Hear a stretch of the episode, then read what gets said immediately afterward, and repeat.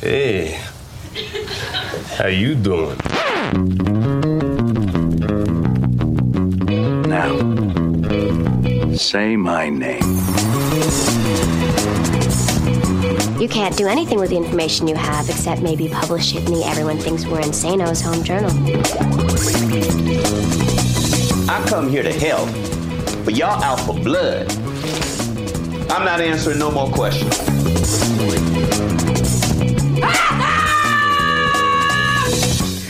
Salut à toutes, salut à tous, bienvenue dans l'épisode 51 d'un épisode et j'arrête, le podcast série de l'ACS, l'Association française des critiques de séries, en partenariat avec Binge Audio. Next one, next one, next one, next Whoa, one. wait, wait, wait, wait. What, what? That's the last one.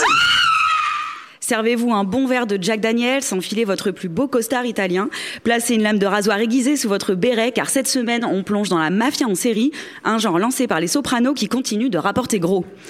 Alors que la saison 3 de Gomorrah s'est achevée sur Canal+, on se posera ces questions. Pourquoi est-on encore fasciné par la mafia Et qu'ont apporté les héritiers de Tony Soprano? Ici Marion Litté de Combini, entourée d'un gang d'associés avisés. Charlotte Bloom d'OCS. Salut Charlotte. Salut. Pierre Langlais de Télérama. Hello Pierre. Salut.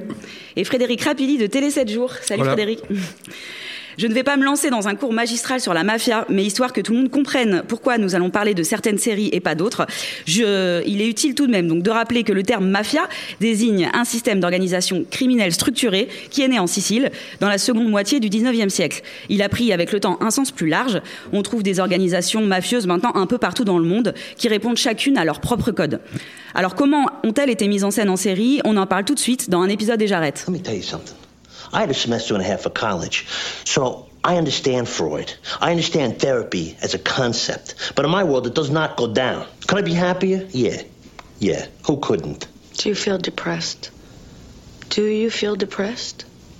Since the ducks left. On ne peut pas commencer une spéciale mafia en série sans parler des Sopranos, qui ont fait les beaux jours de HBO entre 99 et 2007. Alors, pourquoi peut-on parler ici de séries fondatrices du genre Et qu'est-ce qu'elle a apporté de plus euh, que les films comme Le Parrain? L'intimité, la faiblesse, euh, la fêlure, euh, bah, l'extrait que tu as choisi, c'est exactement ça. C'est euh, un mafieux qui est au bord de l'écroulement, d'ailleurs qui s'écroule littéralement physiquement au début de la série. Donc pour moi, elle nous a amené encore plus loin dans la maison du mafieux, à la table du mafieux, non seulement parce qu'il y avait le temps, mais aussi parce que Chase voulait faire son affranchi plus plus. Enfin, c'était sa- son obsession. Donc vraiment d'entrer dans la maison et de, créer de la compassion pour des personnages pour lesquels on n'en avait pas forcément jusque-là. Oui, elle a, développé euh, autre chose que ce qui était euh, plus commun, c'est-à-dire les stéréotypes. Euh, avant, il y avait énormément de stéréotypes. Le, le film de mafia, c'est un genre en soi. Et là, finalement, elle a à la fois, elle s'est éloignée du stéréotype en nous montrant des types qui n'étaient pas vraiment l'image qu'on pouvait avoir du mafieux de base. Et en même temps, elle a joué avec, c'est-à-dire que euh, aujourd'hui, les Sopranos, euh, et peut-être déjà un peu à l'époque, c'est aussi euh, une forme de mafia qui, existe, qui, est son propre stéréotype parfois, qui est et, la série finalement nous permettait à la fois de dépasser l'image du type de Al Pacino, de, ce que de ce que on a pu faire une série comme Boardwalk Empire plus tard, donc d'aller dans quelque chose de plus humain, de comme disait Charlotte, de plus proche de nous quelque part, euh, et en même temps de nous rappeler ce que c'est que la mafia. euh, c'est pour ça que j'essaye de trouver la bonne façon de dire ça, c'est-à-dire que on garde une notion de stéréotype et de peut-être moins d'archétype, plutôt d'archétype que de stéréotype, et en même temps on la dépasse. Frédéric À moi, euh, ben, moi Si tu veux rajouter quelque chose sur les Ouais, Sopranos. Assez proche. Pour moi, c'était un peu Dallas dans la mafia. C'est la notion de la famille et de l'ultra-violence qui pouvait surgir à tout moment, alors qu'on était dans le cadre de la famille. C'est-à-dire qu'on on- on était à un dîner ou à un petit déjeuner et il y avait un type qui se faisait massacrer euh, à 200 mètres. Et euh, ça, c'était des gens ordinaires qui manipulaient la violence de la façon la plus extraordinaire. C'était, c'est le souvenir que j'en avais. On a vu après les Sopranos fleurir des, séries d'époque comme Boardwalk Empire qui évoquent euh, pour le coup la période de la prohibition dans les années 20 et ensuite il y a eu Peaky Blinders et le gang des Shelby qui se déroulent exactement à la même époque. C'est pour ça que je parle des deux mais à Birmingham. On aurait d'ailleurs presque pu faire un crossover entre ces deux séries en termes de timeline. Euh, pourquoi cette période des années 20 elle est si importante dans l'histoire de la mafia? Parce que la prohibition a, a décuplé le marché noir aux États-Unis et avec le marché noir va la corruption, avec la corruption va la violence et c'était le, le les grandes années de règne euh, 1920-25 des plus grandes figures de la mafia qu'on connaît aujourd'hui, Al Capone, Lucky Luciano, enfin des noms que les gens connaissent et qu'on peut rapprocher à une, une tranche de l'histoire américaine qu'on connaît sans connaître. On connaît beaucoup mieux cette tranche-là que la Sicile ou des, des, des époques ou des périodes on sait que ça existe, on sait que la mafia a son fief, son berceau, mais pour tout le monde, l'image de- du mafieux, c'est cette Amérique des années 20, et pour tout le monde, finalement, bizarrement, le mafieux est américain, italo-américain, à cause du cinéma, à cause du parrain, à cause des affranchis. Et c'est ça le stéréotype dont je parlais tout à l'heure. C'est vraiment le type en costard avec le, le chapeau et la sulfateuse. Enfin voilà, et vraiment tout cet imaginaire-là qui a été développé.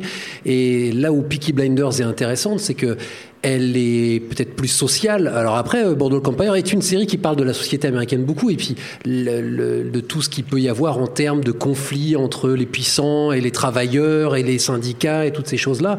Peaky Blinders, faut pas oublier que les Peaky Blinders ce sont des hommes du peuple euh, qui s'embourgeoisent au fur et à mesure des séries, des saisons. C'est ça aussi qui est intéressant. Mais avec là où euh, finalement c'était une des faiblesses de Bordeaux Empire, c'est que Bordeaux Empire allait creuser l'histoire de la mafia, allait nous apprendre des choses. Euh, mais finalement, elle, devait creuser très profond pour nous apprendre quelque chose qu'on n'ait pas déjà entendu quelque part. Là où Peaky Blinders nous, montre un flanc de l'histoire de la mafia qu'on ignore complètement, en tout cas en France, et que je crois même les Anglais ignoraient assez, qui sont ces types-là qui ont vraiment existé, qui étaient revenus de la Première Guerre mondiale.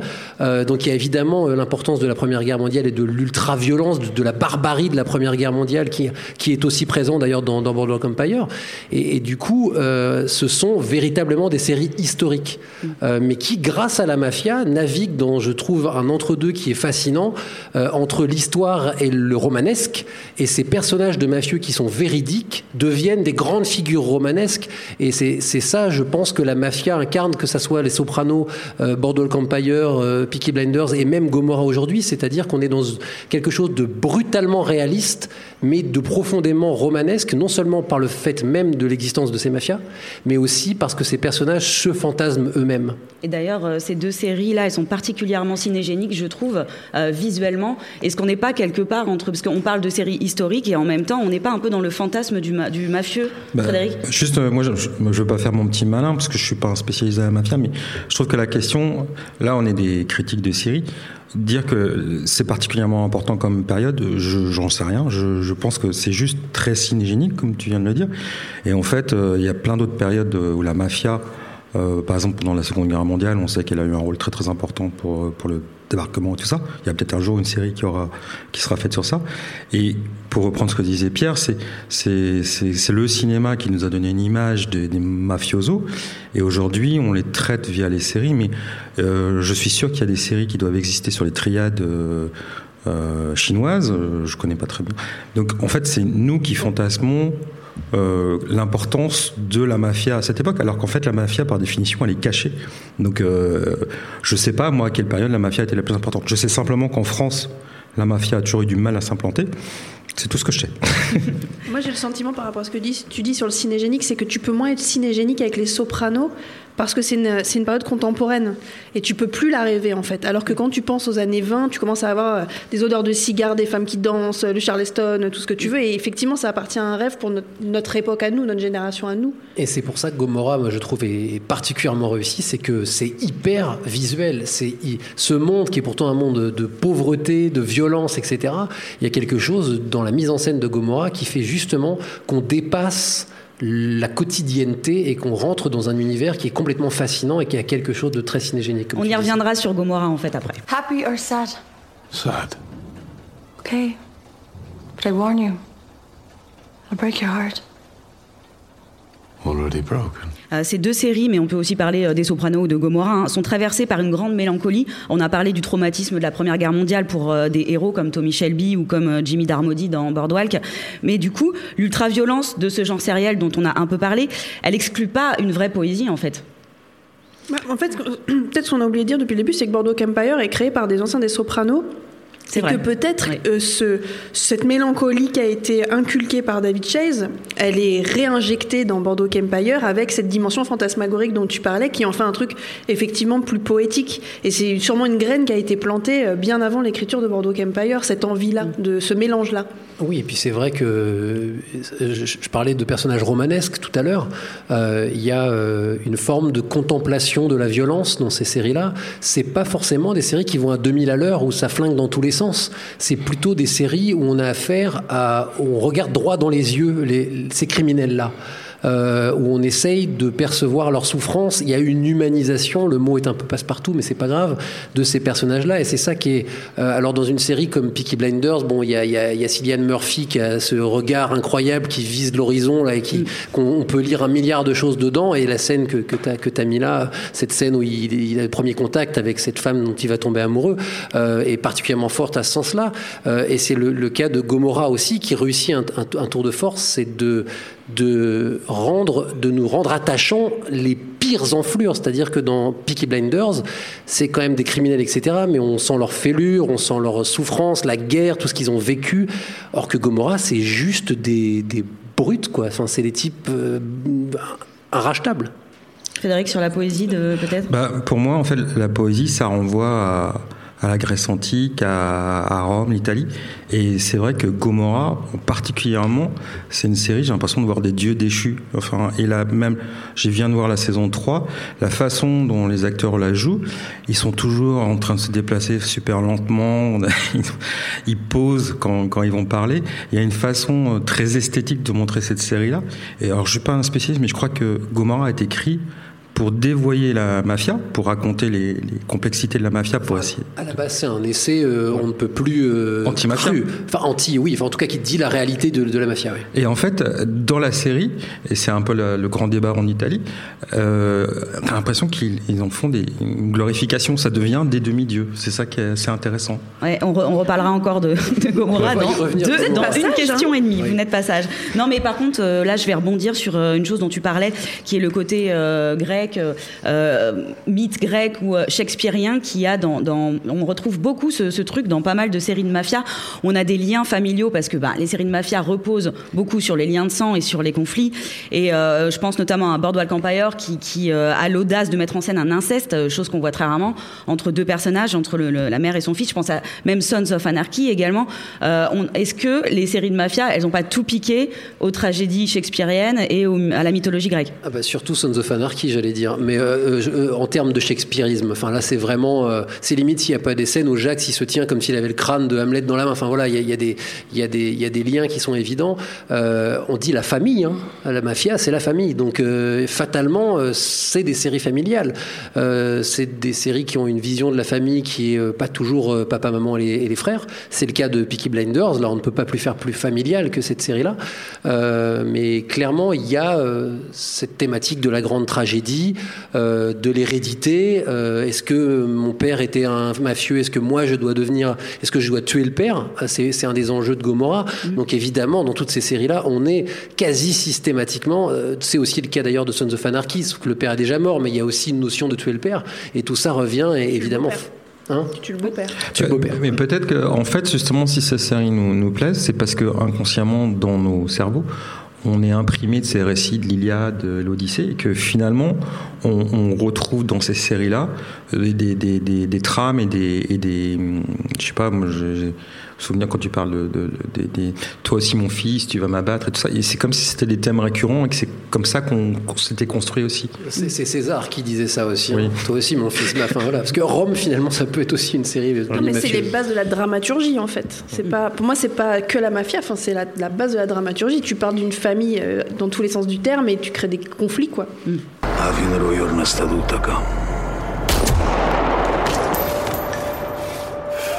È successo a Pietro? Ah, Gitte, che è tutto a posto, padrino. Ma non è! Io già sapevo.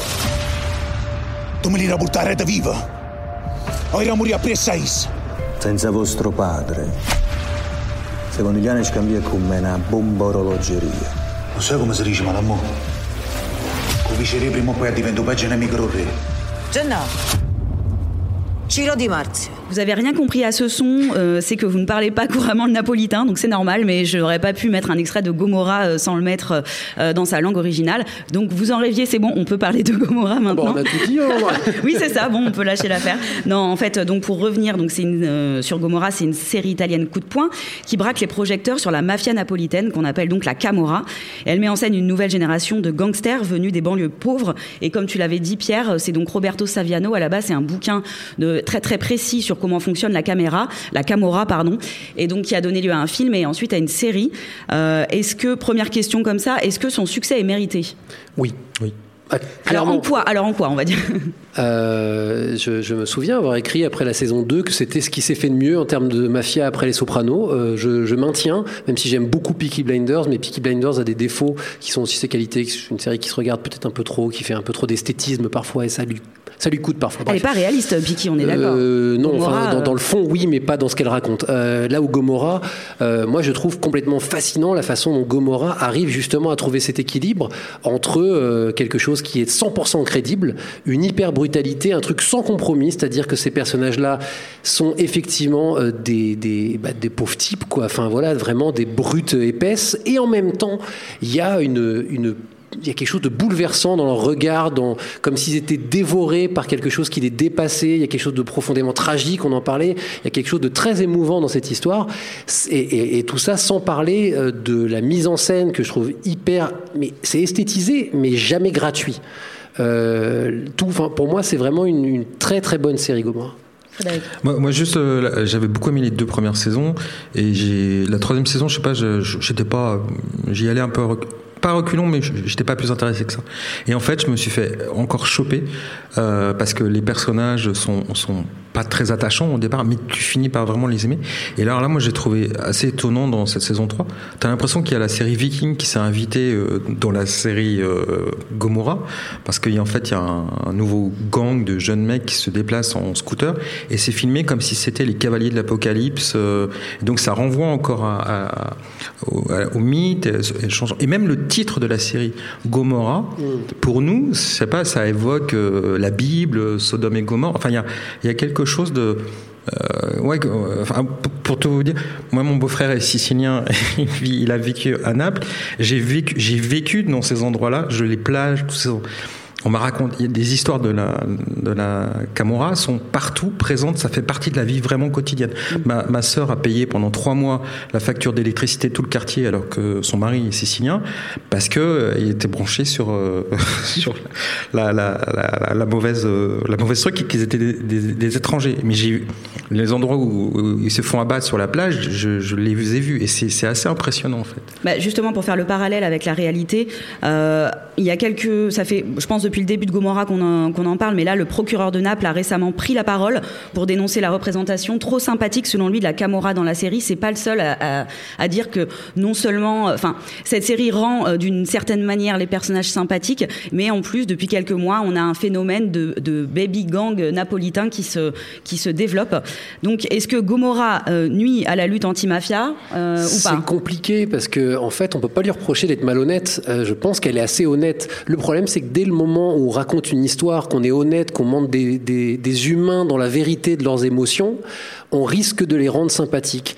Donc euh, après, euh, c'est un peu facile ce genre d'accusation. C'est comme d'en revenir. à, euh, Est-ce que Dexter a fait qu'il y a des gens qui sont poignardés, qui ont poignardé leurs voisins? J'en sais rien. Mais s'il y avait des cons pour poignarder leurs voisins, ils n'ont pas eu besoin de Dexter. S'il y a des types qui voulaient devenir gangsters, ils n'avaient peut-être pas besoin de, de Gomorrah. Après, c'est vrai que l'impact de Gomorrah. J'ai une collègue qui est allée pendant la diffusion de la saison 3 à, à Naples et visiblement les rues sont vides. L'ensemble de la ville regarde Gomorrah et c'est un truc incroyable. Euh, donc euh, il peut y avoir un impact et il peut y avoir un danger, mais euh, c'est toujours un peu réducteur d'accuser la fiction de des véritables crimes. Ouais. Frédéric, tu vas ajouter quelque chose là-dessus Euh, bah, bah, oui, c'est ce qui est ce qui est quand même le paradoxe, c'est donc l'auteur a, a écrit ce bouquin-là pour dénoncer les, la, il la vit mafia. caché, euh, avec voilà. la- et, et il gagne de l'argent sur ceux qui dénoncent. C'est c'est quand même assez étonnant. Enfin voilà. Je m'appelle Sandra, Sandra Paoli. À la mort de mon père, François Paoli, chef d'un des plus puissants clans de l'île, c'est moi, jeune avocate qui héritait des affaires. J'avais 30 ans. C'est ce que tu ressens. Non. Tu sauras jamais. Mon frère Jean-Michel a accepté d'être le second. Au début. Depuis ce jour, rien n'a plus été pareil entre nous. Mais qu'est-ce qui t'arrive là-haut? T'essaies de me faire payer quoi? J'ai dû m'imposer, par tous les moyens. Une femme, chef de clan, c'est comme les pédérastes. C'est contre nature. Faut qu'on parle de la place des femmes dans ces séries. On a l'impression qu'elles sont réduites à la bonne vieille dichotomie de la maman et de la putain. Alors, est-ce que je simplifie les choses? Est-ce que c'est plus compliqué que ça? C'est faux. Dans Gomorrah, il y a une chef euh, de gang. Et puis, je pense que quand, j'ai vu que tu avais commencé à parler de ça, en fait, c'est aussi. euh, Ces séries, elles sont réalistes. Euh, Et. Donc c'est souvent les hommes qui sont dans la violence et l'ultra-violence. Et après, euh, il y a des séries où les femmes ont pris le pouvoir. Il y a la Reine du Sud, euh, je crois, que j'ai pas vu, mais qui Il y a raconte... Rena Del Sur en, en langue originale et The Queen, Queen of the South dans le remake américain. Voilà. Donc, donc euh, je, je pense que Mafiosa, c'était intéressant parce que dans une société, je suis pas corse, hein, pardon, qui avait l'air a priori machiste, une femme prenait le pouvoir, mais, mais, mais voilà, c'est tout ce que j'ai à dire.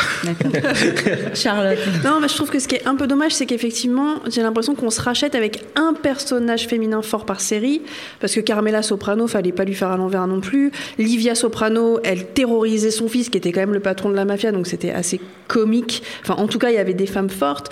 Polly, dans Peaky Blinders, euh, elle tue, euh, c'est la matriarche, elle met tout le monde en danger, elle choisit les gens qu'elle protège, les gens qu'elle protège pas, et ça reste quand même la patronne.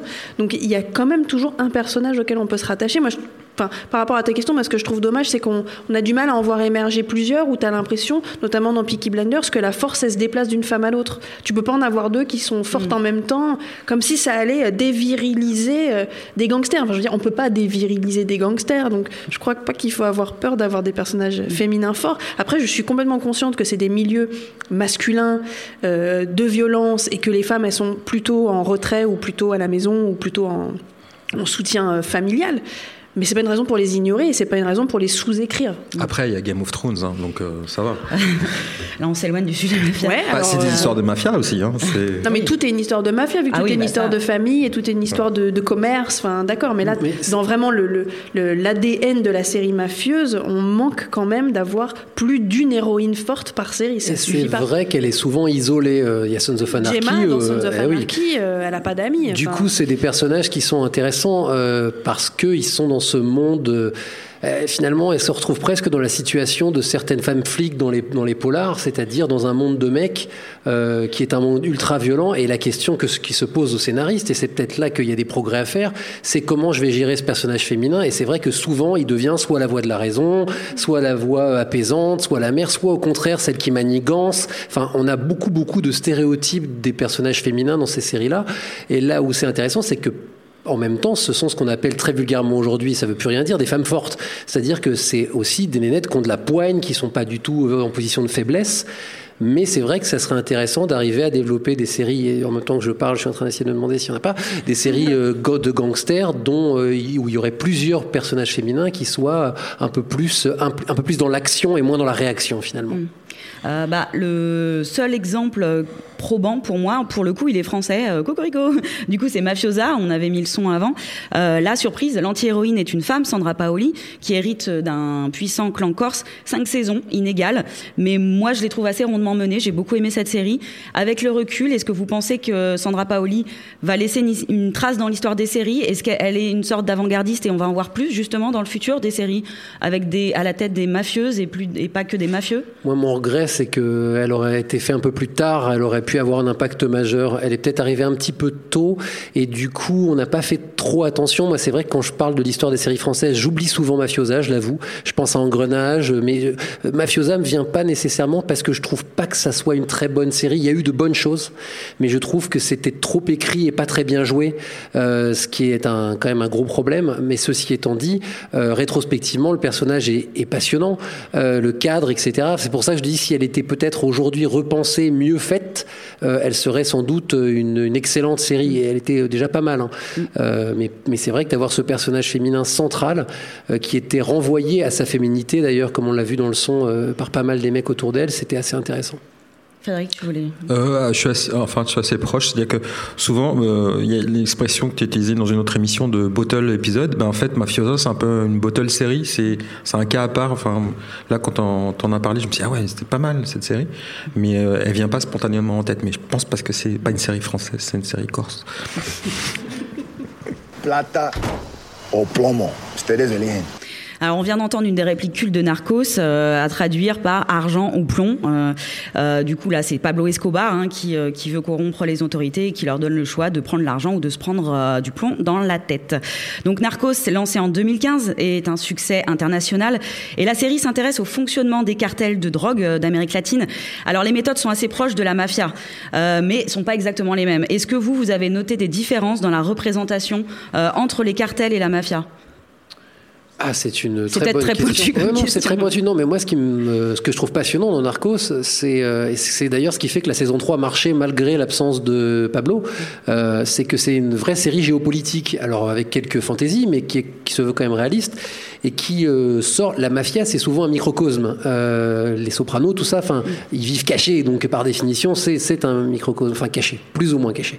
Euh, là où Narcos est intéressante, c'est que ça va vraiment ausculter le fonctionnement international de la mafia.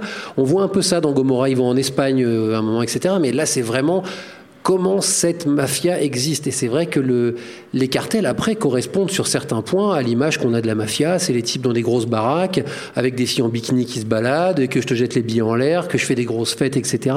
On est quand même dans, dans de l'imaginaire de la mafia. Euh, mais ce- ce- ceci dit, il y a tout, tout ce qui entoure sur le fonctionnement de, de leur trafic hors... euh, hors du quotidien ultra brutal et de, du business vraiment, du commerce de la mafia, c'est ça qui est intéressant, je trouve. Quelque chose à rajouter Euh, Charlotte ou ouais, Frédéric Charlotte Non, parce que je me suis pas posé la question de savoir si la représentation était différente. Et puis de toute façon, pour le, j'allais dire le série-film, même pas le public. Enfin, tu regardes au début. je- J'entends bien que la saison 3 s'éloigne, mais tu regardes l'histoire d'une icône. Euh, positive ou négative, mais tu regardais quand même l'histoire d'Escobar, euh, tu, tu mettais euh, une vie, même si elle a été traitée au cinéma, mais tu mettais une vie derrière un nom qui était comme une sorte de d'écho, en fait, que tu as entendu toute ta vie, et tu, te rendais curieux par ça. Donc je pense que des, Oh, pour moi, le, quand même, le cœur, ça restait ce personnage-là. Et après, il a fallu rebondir. euh. M- Moi, si j'y pense juste, euh, la petite différence, c'est que dans les mafias, le lien du sang est vraiment beaucoup plus important. Enfin, je me rappelle euh, Narcos, quand il dit plomo ou plata, à chaque fois, il est obligé de payer ces, ces, ces- ces hommes. On les paye aussi dans la mafia, mais la notion de trahison euh, par rapport au sang est, est beaucoup plus importante, euh, je trouve, dans, dans, dans Gomorrah. Ou Peaky Blinders aussi. Alors, euh, on a une nouvelle série qui vient d'arriver, je ne sais pas si vous l'avez vu, qui s'appelle Mac Mafia. Moi, j'ai vu. Euh, voilà, qui s'intéresse à la mondialisation du crime organisé. Donc en gros, le postulat, c'est de dire que certaines organisations mafieuses, beaucoup d'ailleurs, sont devenues des corporations. Ce qu'on voyait un peu d'ailleurs avec le personnage de Gus Fring euh, et sa mafia entrepreneuriale dans Breaking Bad. Euh, Est-ce qu'on arrive à une nouvelle mutation des séries sur la mafia? On arrive à étendre ce qu'on dit depuis tout à l'heure, c'est-à-dire qu'en en fait, on se rend compte que la mafia, c'est c'est en fait un concept. C'est euh, du crime organisé, c'est du- de la malversation, euh, c'est de la corruption. Et au-delà du fantasme dont tu parlais au début, qui est bah, effectivement le mec en costume italien avec un cigare, en fait, c'est tout le monde. En fait, c'est là où il y a de l'argent, il y a de la corruption. Là où il y a de l'argent, il y a un comportement mafieux. Donc, euh, effectivement, finalement, dans Breaking Bad, c'était marrant parce que c'était en parallèle d'une autre mafia qui était celle de la drogue. Mais c'est partout tout le temps, en vérité. Euh, euh, avant de laisser la parole à Frédéric, qui a vu McMafia pour le coup, moi, moi, je ne l'ai pas vu, euh, finalement, la saison 3 de, Narcos disait clairement que le cartel euh, qui était mis en scène était, euh, celui de Cali, euh, était une entreprise multinationale a priori proprette avec ses actions, avec son truc, et que c'était l'évolution naturelle de la mafia. Et c'était dans les années 80. Donc euh, aujourd'hui, euh, c'est vrai que c'est l'évolution. Je pense à Billions, qui est pas la meilleure série du moment, mais qui met en scène des gens qui, des, pontes de, Wall Street, euh, qui sont mis en scène quasiment comme des mafieux. Le personnage euh, principal de Billions, c'est quasi un mafieux. C'est un type qui trafique, qui menace, qui etc. On est dans des, on est proche de, l'imaginaire mafieux. Alors oui, donc moi j'ai vu deux, deux épisodes de Mac Mafia et franchement euh, c'est vraiment, enfin moi j'ai trouvé très très bien. Ce qui ce qui change en fait, c'est que cette mafia là, c'est la méta mafia, c'est la mafia des mafias. C'est-à-dire que on parle de mafia, mais on parle aussi de pouvoir politique, de la Russie, de, de, de quelque chose qui est lié à Poutine, toutes ces choses-là. Et là où ça rejoint la série Maf- Mafiosa, c'est qu'en fait, les, les enfants de ces mafieux, qui sont des, des potentats, essayent de, de sortir, ils ont fait les bonnes écoles et tout ça. Donc ils sont pas en costume euh, italien, ils sont en costume anglais, très propre sur eux, très discret. Et en fait, ils vont être obligés de, de, de, de- de pas- partir au charbon, comme avait fait Sandra Paoli dans Mafiosa, pour protéger leur famille, protéger leur clan. Et c'est toujours des histoires de clans. Alors là, euh, franchement, euh, Mag Mafia, c'est un. Comme Pierre le disait dans une autre émission, euh, s'il vous plaît, achetez, achetez-la, quoi. C'est Oui. vraiment bien. Je, je plus soir. Je, je la Elle est, elle est sur Amazon en France, hein, donc elle, Ah elle bah est achetée bien. en France. Bon bah, Voilà. bah allez sur Amazon du coup. Euh, on va terminer sur une question plus légère. Euh, les séries de mafia ne seraient rien sans leurs personnages secondaires qui sont assez truculents. Ça peut être des hommes de main, des dealers. Est-ce que euh, vous avez vous une chouchoute ou un chouchou à nous révéler pour lequel vous seriez prêt à prendre une balle perdue? Ah oula, j'irai pas jusqu'à prendre une balle perdue. Non, mais y a- ce qui est marrant, c'est qu'il y a une, à ce moment-là, il y a des images de Breaking Bad derrière nous. C'est vrai que Mike, le personnage d'homme de main, était quand même une vraie réussite d'un personnage qui est normalement un numéro imposé de la série mafieuse, c'est-à-dire l'homme à tout faire, celui qui bute tout le monde, etc. Et qui était de hyper mélancolique, hyper touchante, hyper profonde. Euh, et, et ça, moi, pour moi, j'ai adoré ce personnage qui est d'ailleurs dans Better Call Saul. Charlotte Euh, alors, pas prendre une balle, mais je suis prête à beaucoup de choses pour dîner avec euh, Tommy Shelby, hein, ça c'est sûr. mais euh, mon personnage chouchou, c'est Christopher dans Les Sopranos, parce que c'était vraiment. Bon, c'est le neveu de Tony Soprano, il fait ça parce qu'il n'a pas le choix et qu'il est nul, en fait, il sait rien faire. Et c'est vraiment un mec qui est mafieux malgré lui. Enfin, il essaye d'être le meilleur des mafieux, il est nul. En fait, finalement, ce qu'il veut faire, c'est du cinéma. Il se voit comme les mafieux qu'il a vus au cinéma, donc lui, il fantasme dans le fantasme. Bon, ça va l'amener à sa perte, évidemment. Mais je trouve que c'était un personnage extrêmement touchant parce que là où Tony Soprano était, était touchant mais restait très fort, lui, c'était vraiment le mec qui pouvait s'écrouler à chaque seconde, qui avait toujours les yeux injectés de sang, qui était toujours stressé, qui s'en remettait toujours à sa nana parce qu'il il, il faisait toujours les mauvais choix. Enfin, je trouve que c'était un personnage de mafieux hyper étrange. Frédéric, est-ce que Euh, moi, ouais, j'ai pas trop pensé à la question. Alors, euh, j'ai deux trucs qui viennent en tête. C'est dans Mafiosa, il y a un, un Corse, là, un, personnage qui a le crâne chauve, je sais- Oui, un mais les, les personnages secondaires dans Mafiosa, les hommes de main sont vraiment. euh, Génial. Et je l'ai revu dans le bureau des légendes où il jouait un mec des forces spéciales avec l'accent corse et il était toujours super. Je sais plus son nom. Et sinon, j'adore euh, Jenna dans, dans Gomorrah qui, qui au départ dans la saison 1 est juste un pauvre type euh, avec sa, sa crête. Il est assez gros, enfin pas gros, mais épais, con. Enfin, et, en fait, je trouve que ce personnage ouais, il me, il me touche pas mal. Je, je le trouve vraiment intéressant. Moi, je finirais par euh, faire un spécial big up à Richard Harrow dans Boardwalk Empire. C'est un personnage secondaire euh, qui est défiguré de la moitié du visage et qui est donc un tueur homme de main, euh, mais qui en fait révèle une humanité incroyable et une des plus belles scènes de la d'une mort dans un film de mafia, c'est celle de, de Richard Harrow qui est extrêmement poétique. Ok. C'est à contre-cœur que je dois rendre les armes, enfin l'antenne. Grazie mille à mes parfaits complices, Charlotte Bloom d'OCS, Frédéric Rapilly de Télé 7 jours et Pierre Langlais de Télérama. La semaine prochaine, je passe le micro à Asma El Mardi qui vous emmènera sur les traces des X-Files et de sa saison 11. En attendant, venez nous faire coucou sur les pages Facebook et Twitter d'un épisode et j'arrête et de l'ACS. Arrivederci. Next one, next one, next one. Whoa, wait, wait, wait, wait. What? What? That's the last one?